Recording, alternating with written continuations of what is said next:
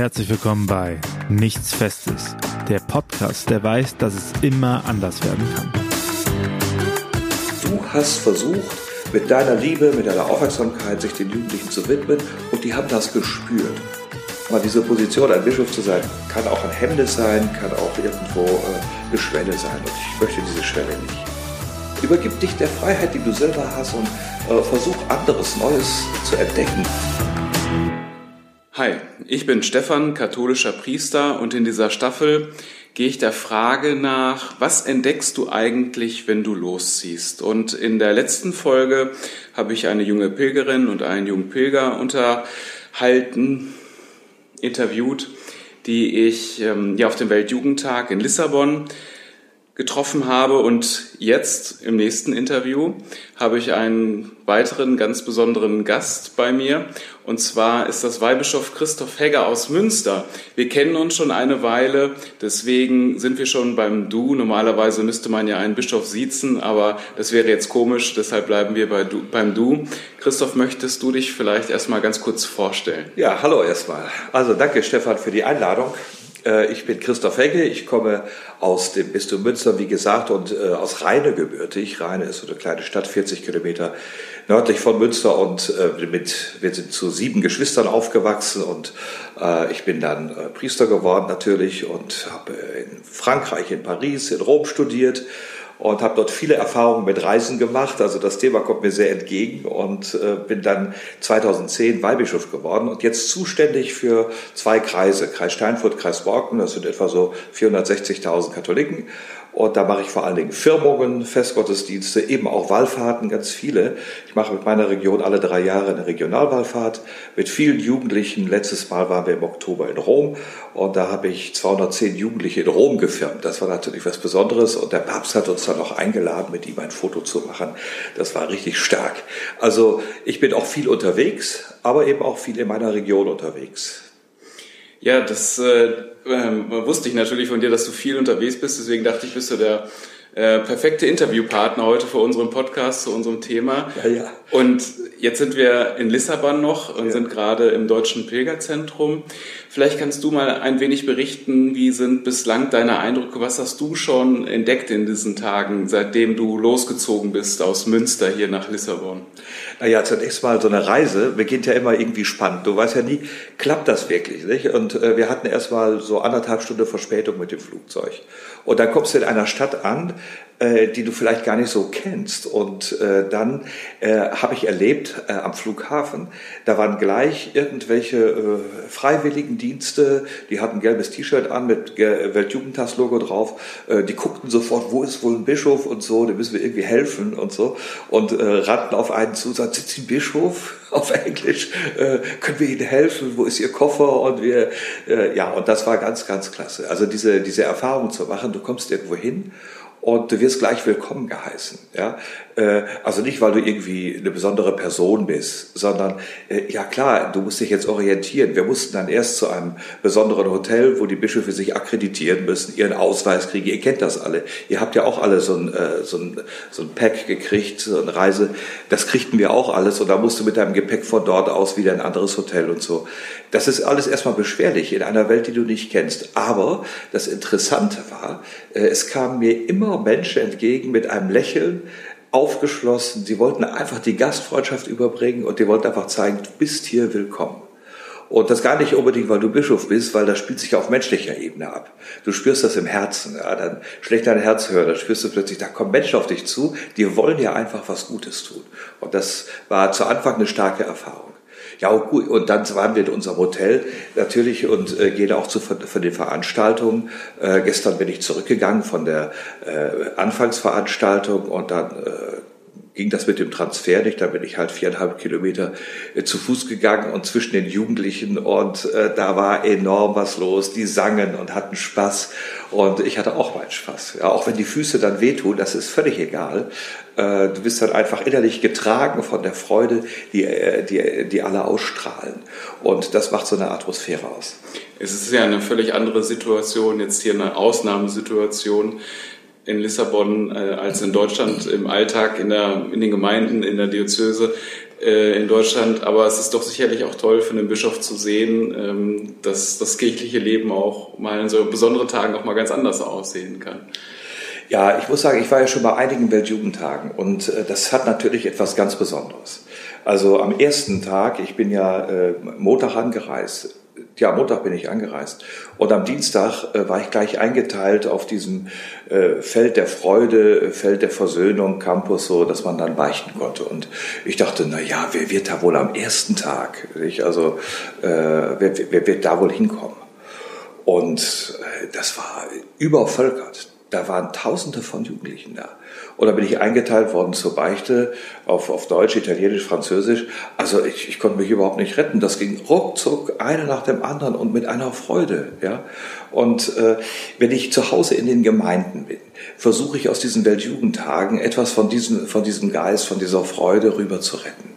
Äh, wie mache ich das? Ich, ich bringe das ein in die Firmenfeiern zum Beispiel. Also in meiner Region werden immer noch so ungefähr 70 Prozent aller Jugendlichen, äh, die in dem Alter 15, 16 sind, werden noch gefirmt, die katholisch getauft sind. Das ist eine riesengroße Zahl. Also ich firme jedes Jahr dreieinhalbtausend Jugendliche etwa. Und ich möchte, dass diese Freude, die wir hier auf Weltjugendtag erleben, dass die da auch ist, während wir die Firmung feiern. Das heißt, da, da muss eine lockere Atmosphäre sein. Da müssen die Jugendlichen vorkommen mit ihren Gedanken, mit, mit dem, was sie gerade beschäftigt. Und das versuchen wir da reinzuholen. Und wenn dann hinter, was weiß ich, ein Jugendlicher sagt, Mensch, coole Messe, geile Predigt, Bischof, äh, soll man Selfie machen und so, dann bin ich happy. Weil ich da merke, äh, du hast versucht, mit deiner Liebe, mit deiner Aufmerksamkeit sich den Jugendlichen zu widmen und die haben das gespürt. Und darauf kommt es doch an, auf diese Beziehung untereinander und zu Gott, weil sie plötzlich spüren, Gott ist bei mir, mit mir. Hm. Und äh, trifft man dann auch Jugendliche, die auch selbst auf einem Weltjugendtag waren und die dann vielleicht auch ein bisschen berichten und auch diese äh, Freude, diese Begeisterung mitbringen? Ja, die trifft man schon. Die sind natürlich dann nicht in dem Alter von 15, 16. Oft sind die dann schon 17, 18, 19. Man findet die zum Beispiel unter Katecheten und Katechetinnen, also die meinetwegen Firmenvorbereitung mitmachen. Die sagen, ey, ich war auch auf dem Weltjugendtag, Bischof und so. Und äh, dann sage ich, ach klasse, und äh, was war dann das Schönste für dich? Aber man spürt, da brennt was in denen.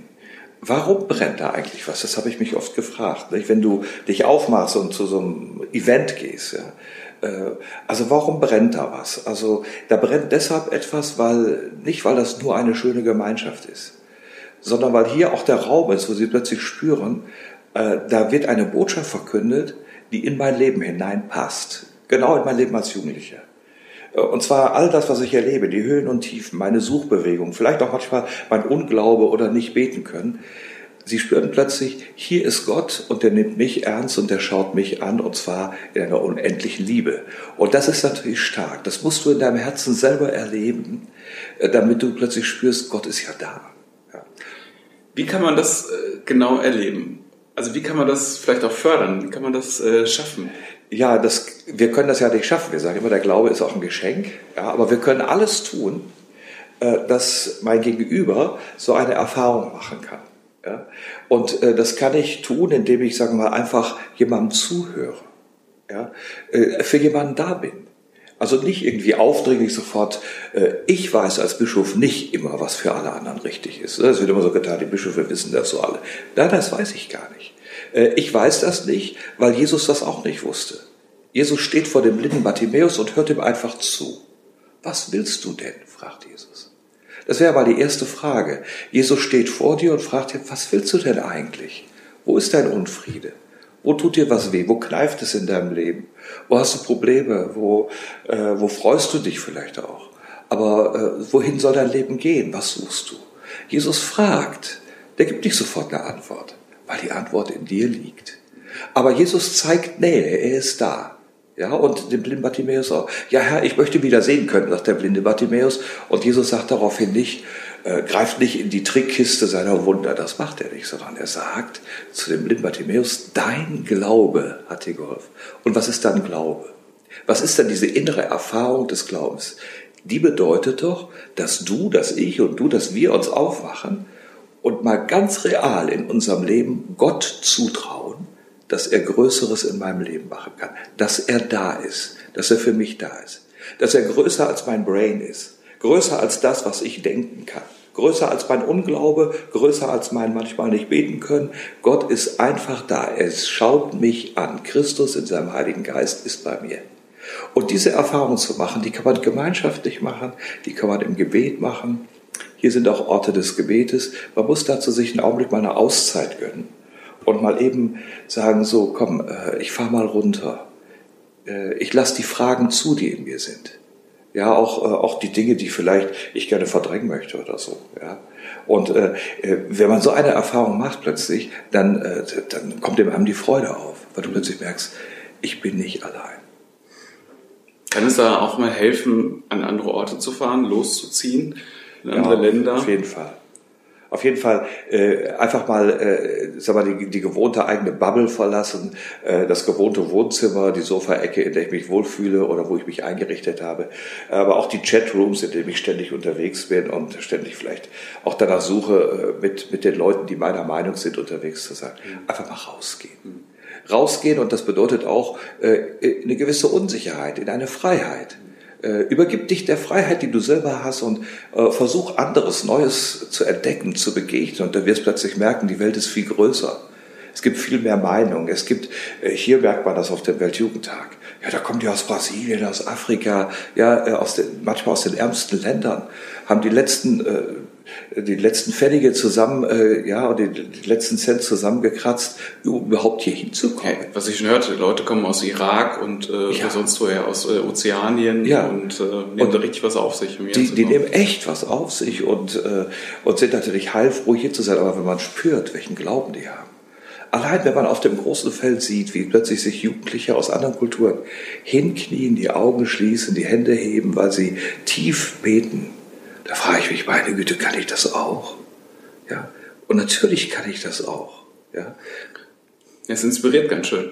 Ja, wenn, wenn man das auch bei anderen Leuten sieht. Und, und diese Gespräche am Rande, die auch eher so zufällig irgendwie stattfinden, da sind manchmal auch ganz äh, interessante ähm, Infos oder Gedanken, Sichtweisen, die man dann irgendwie erfährt von anderen Menschen, auf die man vielleicht alleine gar nicht gekommen wäre. Das finde ich immer das Spannende. So ja, das ist, das ist wirklich wahr. Das ist wirklich wahr. Du, du kommst, äh, du, du hast plötzlich Begegnungen mit Menschen, die derart tief sind. Mhm. Ja, und äh, warum? Weil die ganze Atmosphäre so ist, dass du dem anderen nicht einfach nur sagen möchtest, hey, komm, wir gehen mal Bier trinken oder so, ja. sondern weil du dich plötzlich in dieser Atmosphäre für den anderen wirklich interessierst und der sich für dich. Und plötzlich spürst du, da treffen sich zwei Herzen, zwei Seelen. Mhm. Äh, da ist plötzlich ein Austausch möglich in einer Tiefe, äh, hättest du vorher gar nicht für möglich gehalten. Ja.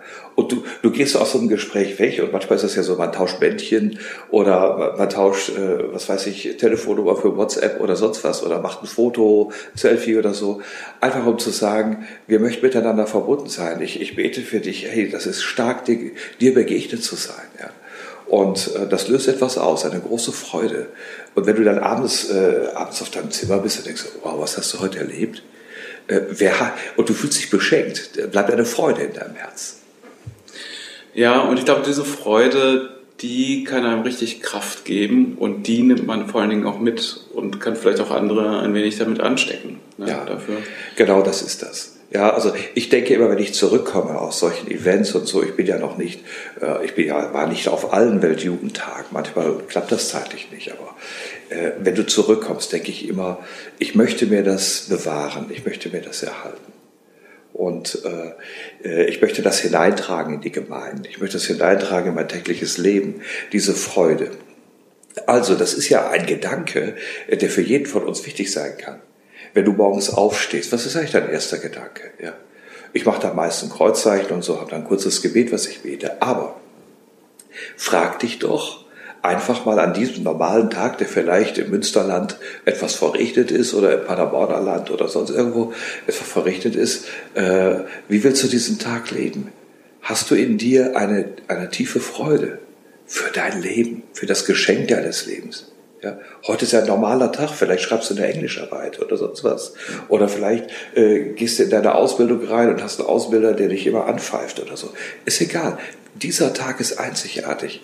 trägst du einen tiefen Frieden in deinem Herz, eine Freude als Dankbarkeit für dein Leben. Das ist der erste Gedanke, mit dem ich versuche, dann morgens dann äh, auch an die Arbeit zu gehen, ins Büro zu gehen, mit meinen Mitarbeiterinnen und Mitarbeitern äh, zu sagen, strahle ich diesen Frieden, diese Freude aus? Das kann sich doch jeder von uns fragen. Und wenn das nicht so ist, kann ich sagen, warum ist das nicht so? Dann nimm dir einen Augenblick Zeit. Setz dich hin und überleg und mach dir klar, du bist nicht allein. Ja? Und wenn du eine Sorge hast, dann überlasse Jesus und sag, Jesus, du hast solche tollen Dinge getan für andere Leute. Du wirst es auch für mich tun, weil du kannst Probleme besser lösen als ich, die ich manchmal gar nicht lösen kann. Da ist ein Mensch, der mir nicht wohlgesonnen ist. Ich vertraue dir den jetzt an. Ja? Und so. Und äh, einfach, einfach in diesem Sinne äh, ganz bewusst aufstehen und leben und sagen, mein Leben ist einzigartig und dieser Tag und ich möchte ihn heute auf besondere Weise leben, auch wenn es ganz alltäglich ist. Aber der Alltag, der wird ja dann immer länger und länger nach solchen Erfahrungen hier und dann vergisst man vielleicht auch mal wieder ähm, diese tollen Begegnungen und tollen Orte, die Reisen, die man hatte. Gibt es für dich irgendwie einen ganz speziellen Ort, an den du gerne reist, wo du auftanken kannst, wo du merkst, so, nee, da bin ich Gott besonders nah im Herzen, da merke ich, da, da geht das Herz mir regelrecht auf, da kann ich auftanken, da nehme ich besonders viel wieder mit nach Hause. Ähm, gibt es vielleicht so einen Ort, ja, vielleicht gibt es auch gar nicht nur so einen ganz bestimmten Ort, aber äh, ich möchte einfach sagen, ein Ort, der mir wichtig geworden ist, ist einer, den ich ja im Grunde seit 2003 versuche zu leben, weil dieser Ort nicht einfach nur ein Ort ist äh, aus Stein gebaut, sondern dieser Ort ist, ist, ist eine Gruppe von Menschen, die mir wichtig geworden sind, die aber auch ständig wechseln, weil äh, ja, das ist 2003 gewesen, da habe ich mit Studierenden eine Gruppe gegründet, äh, weil die mir sagten, ja, es gibt viele Vorträge und äh, tolle Diskussionsrunden, auch im Glauben, es gibt viele Kirchen in Münster, aber wir haben keinen Ort, sagten die, wo du jetzt nämlich Ort sagst, denke mhm. ich da, wir haben keinen Ort, wo wir über uns reden können, über unsere Glaubensfragen, über unsere Suche nach Gott wo wir miteinander. Und dann haben wir das angefangen und das äh, läuft bis heute in Münster. Mhm. Eine Weggemeinschaft für Studierende. Das ist für mich schon ein besonderer Ort in der Kapelle der Studierendengemeinde in Münster. Und äh, da muss ich sagen, wir treffen uns alle zwei Wochen.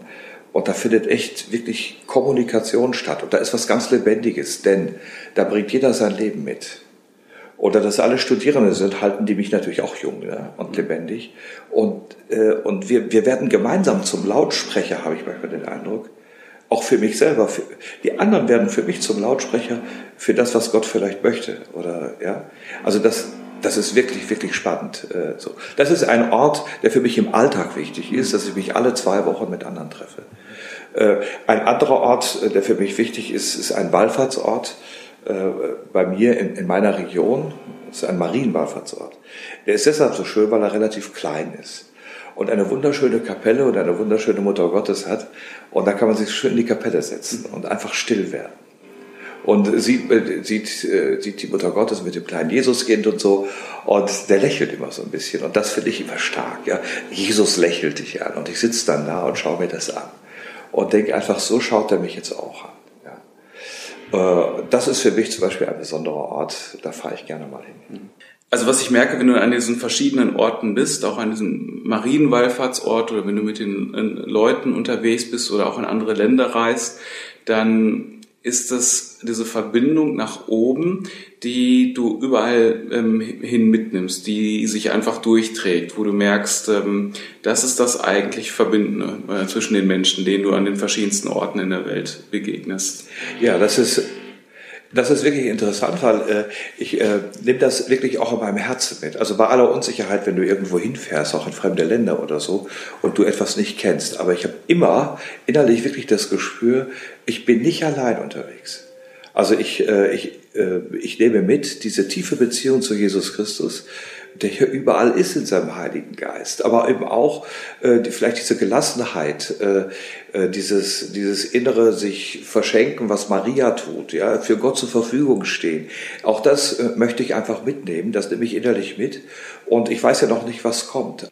Ich weiß, Jesus äh, wird da sein, ja, und äh, äh er wird, er wird da sein, er wird mit mir da sein und er braucht mich. Das ist ja auch interessant. Ja. Ich habe mal irgendwann verstanden, und das ist ja wahrscheinlich das, was man zutiefst äh, an Maria auch verstehen kann, das Reich Gottes kommt nicht ohne dich.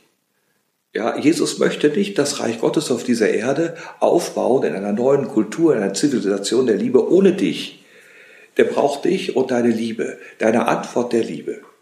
Und äh, da ich überall unterwegs bin, weiß ich, dass er mich überall braucht. Ich weiß auch nicht in welcher Weise, aber er braucht mich einfach und äh, ich stelle mich ihm zur Verfügung. Aber diese innere Friede, diese Sicherheit, dass wo auch immer ich bin, er auch ist, das äh, schenkt, mir, schenkt mir eine tiefe Freude, eine tiefe Gelassenheit, auch durch die Weltgeschichte zu reisen. Unser Podcast weiß ja, dass es immer anders werden kann im Leben. Und ähm, hattest du schon mal eine Erfahrung auf deiner Reise, die dich völlig aus der Bahn geworfen hat, die alle Pläne ganz fundamental umgeworfen äh, hat oder ähm, oder vielleicht auch auf deinem eigenen Lebensweg grundsätzlich gab es da mal irgendwie eine Situation, die ähm, wo du gemerkt hast, meine Planung war eigentlich eine völlig andere. Jetzt lasse ich mich auf diese neuen Wege oder auf diese neue Situation, wie sie sich ergeben hat, ein und vielleicht hat sich da was ganz Interessantes raus ergeben. Ja, also ich kann zwei Sachen sagen. Also äh, ich kam aus Rom zurück und wurde Kaplan in einer Pfarrei. Und nach zwei Jahren rief mich der damalige Bischof Lettmann an und sagte, Sie werden versetzt, Sie gehen wieder nach Rom. Und ich war vollkommen traurig, weil ich seit zwei Jahren eine wirklich tolle Arbeit in der Pfarrei hatte, die mich sehr wirklich erfüllte, auch Jugendarbeit an fünf verschiedenen Orten. Das war eine der ersten Großpfarreien in unserem Bistum und äh, er schickte mich zurück und zwar zu einem Studium, was ich überhaupt nicht wollte. Und zwar Kirchenrecht. Ich sollte also ein Lizenziat, Spezialstudium und eine Promotion in Kirchenrecht in Rom machen und äh, das wollte ich eigentlich überhaupt nicht. Ich bin dann zum Bischof gegangen, habe ihm gesagt, ja, so Kirchenrecht, ja, ich bin kein Jurist, äh, das war meine schlechteste Note äh, in meinem Hauptstudium. Da sagte er, ja, da müssen Sie nachsitzen. also er wollte davon nicht loslassen und das hat mich wirklich in eine kleine Krise gebracht und er sagte, Sie sind jetzt mein Priester, ich brauche Sie unbedingt, bitte gehen Sie nach Rom äh, und äh, versuchen Sie es wenn Sie es nicht können, können Sie wiederkommen, aber zunächst einmal müssen Sie es machen. Ich habe dann wirklich die ersten drei Monate in Rom manchmal am Schreibtisch gesessen und auch geweint, weil ich einfach dachte, ich kann es nicht. Also es, es geht nicht. Aber dann äh, habe ich wirklich zu meinem wirklich großen, ja wie soll ich sagen, Erstaunen, ja, äh, dieses äh, Spezialstudium, auch das Doktorat äh, mit sehr gut abgeschlossen. Und das war da, da war ich schon ziemlich erstaunt. Ich habe natürlich dann versucht, alles zu geben, aber äh, das war eine ganz andere Planung in meinem Leben, als ich mir sie hätte vorstellen können vorher. Eine andere Situation, äh, die ich hineingeworfen worden bin, war auf dem Rückflug aus der Ukraine, da war ich in Lemberg, äh, da saßen wir im Flugzeug, es war eine Propellermaschine, die nach Krakau fliegen sollte äh, also nach Polen. Da mussten wir umsteigen in einen Flieger nach Deutschland in Krakau und dann äh, kurz vor, der, vor dem Start, das war eine Propellermaschine, da fingen die an, schoben ein Holzgerüst an eins der Motoren und bauten den Motor ab. Wir saßen aber alle schon drin. Und das dauerte eine halbe Stunde, dann haben sie das wieder zusammengeschraubt und da blieben einige Teile über. Und dann machten sie so ein Zeichen, ach, macht nichts, haben sie eingepackt und mitgenommen und dann sollten wir trotzdem starten. Mir ging es so schlecht, ich hatte wirklich Angst um mein Leben. Ich dachte, ob wir, also runterkommen tut man immer, aber ob wir heil runterkommen. Ja. Und da geschah etwas ganz Seltsames, aber ein Naturschauspiel, das ich äh, vorher noch nicht erlebt hatte. Aber es kamen plötzlich Wolken, wir waren irgendwie so relativ hoch, aber auch nicht so hoch mit einer Propellermaschine. Und äh, da waren Wolken und es war zugleich Sonne. Und plötzlich sah ich den Schatten unseres Flugzeugs in den Wolken und drumherum äh, einen Regenbogen. Weil äh, aus dieser Perspektive ist das so, da bildet der Regenbogen einen Kreis. Mhm. Und er bildete einen Kreis um das Flugzeug. Mhm. Und da habe ich gedacht in dem Augenblick, wow, was ist das denn? Das habe ich noch nie gesehen. Wahnsinn. Der Schatten unseres Flugzeugs in einem Kreis von Regenbogen. Aha. Und ich habe gedacht, wir sind behütet. Ja. Und äh, das hat mir eine große Freude ausgelöst. Aber das sind manchmal Momente, in denen man durchaus auch Angst kriegen kann, ja, im Leben, ja klar. Ein Bischof kann also auch mal Angst haben. Ja, ein Bischof kann auch mal Angst haben, aber die Frage ist, wie gehe ich damit um? Ne? Überlasse ich mich einfach dieser Angst und drehe mich um mich selber oder kann ich sie einfach auch anvertrauen und sagen, ich kann jetzt nichts ändern. Äh, lieber Gott, du bist da. Ich bin nicht alleine. Was auch immer geschieht in meinem Leben, du wirst da sein. Du wirst mich mit deiner Hand festhalten. Da ist schon ein ziemliches Gottvertrauen dahinter, eine gewisse Gelassenheit und ähm, auch dadurch Sorglosigkeit und dadurch lässt du dich sicherlich auch auf die Situation, so wie sie sich ergeben, auch recht spontan äh, ein und lässt dich dann auch hineinfallen. Ja, das ist so. Und ich äh, muss dabei sagen, ich denke darüber auch gar nicht nach in solchen Situationen. Auch äh, wenn ich auf dem Weltjugendtag, ich denke da gar nicht drüber nach, dass ich Bischof bin. Das ist ja auch das Wichtige, finde ich. Ne? Äh, mir geht es darum, mit den Christen und Christinnen Christ zu sein und mit ihnen Mensch zu sein. Also wirklich Erfahrungen zu machen, die jeder macht und äh, Suchbewegungen, die jeder, die jeder macht. Die, diese Erfahrungen, die jeder macht. Äh, manchmal im Glauben, manchmal, wenn es schwerfällt, im Glauben auch, auch darin. Und mitzugehen, miteinander mitzugehen. Und dann da, darauf zu hoffen, dass der, der der eigentliche Mittelpunkt ist, Jesus Christus, sein Heiliger Geist, dass wir den entdecken und die Freude an ihm, an seiner Gegenwart unter uns spürbar wird, in der Liebe, die wir einander schenken, die wir empfangen, die wir geben und, und darin spüren, er ist mit uns unterwegs. Ja, und dann bin ich manchmal natürlich auch als Bischof gefragt, ja.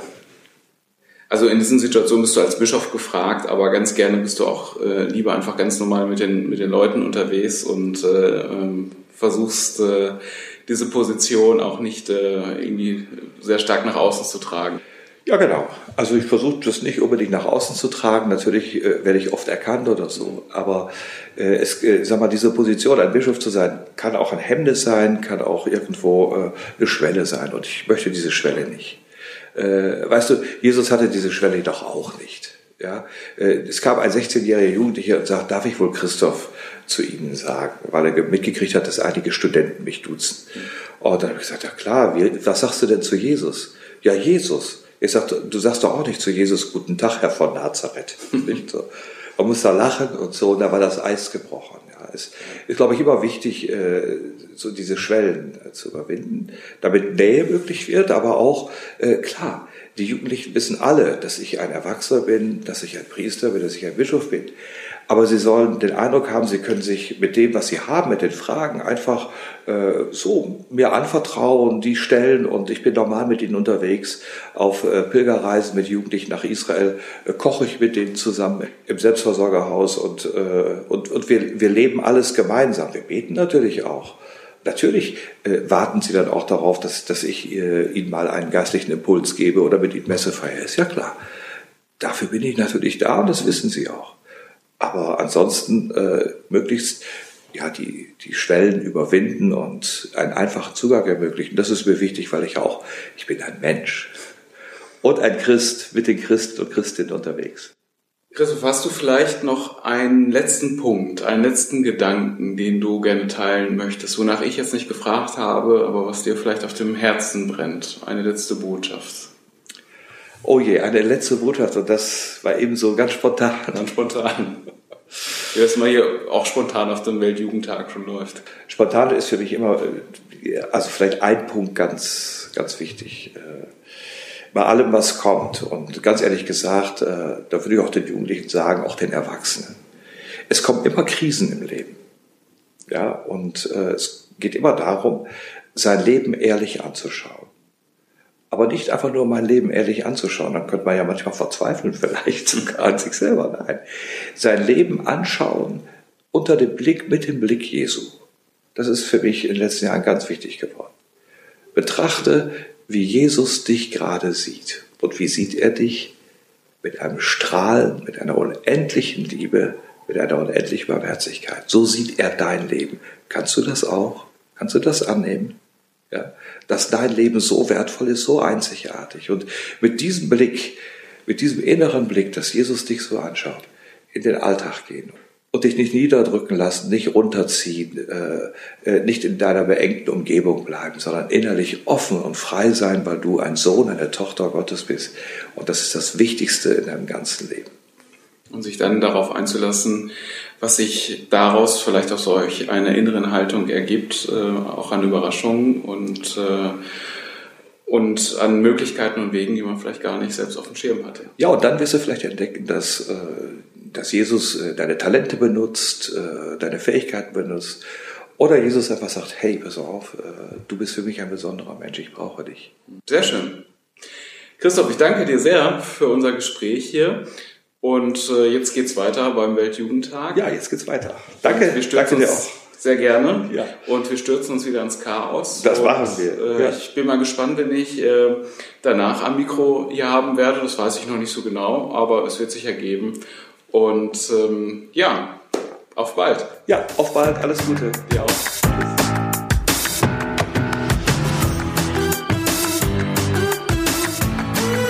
Nichts Festes ist ein gemeinsamer Podcast des Zentrum für Berufungspastoral in Deutschland, dem Canisius-Werk Zentrum für geistliche Berufe in Österreich und der Informationskirchliche Berufe IKB der Deutschschweiz.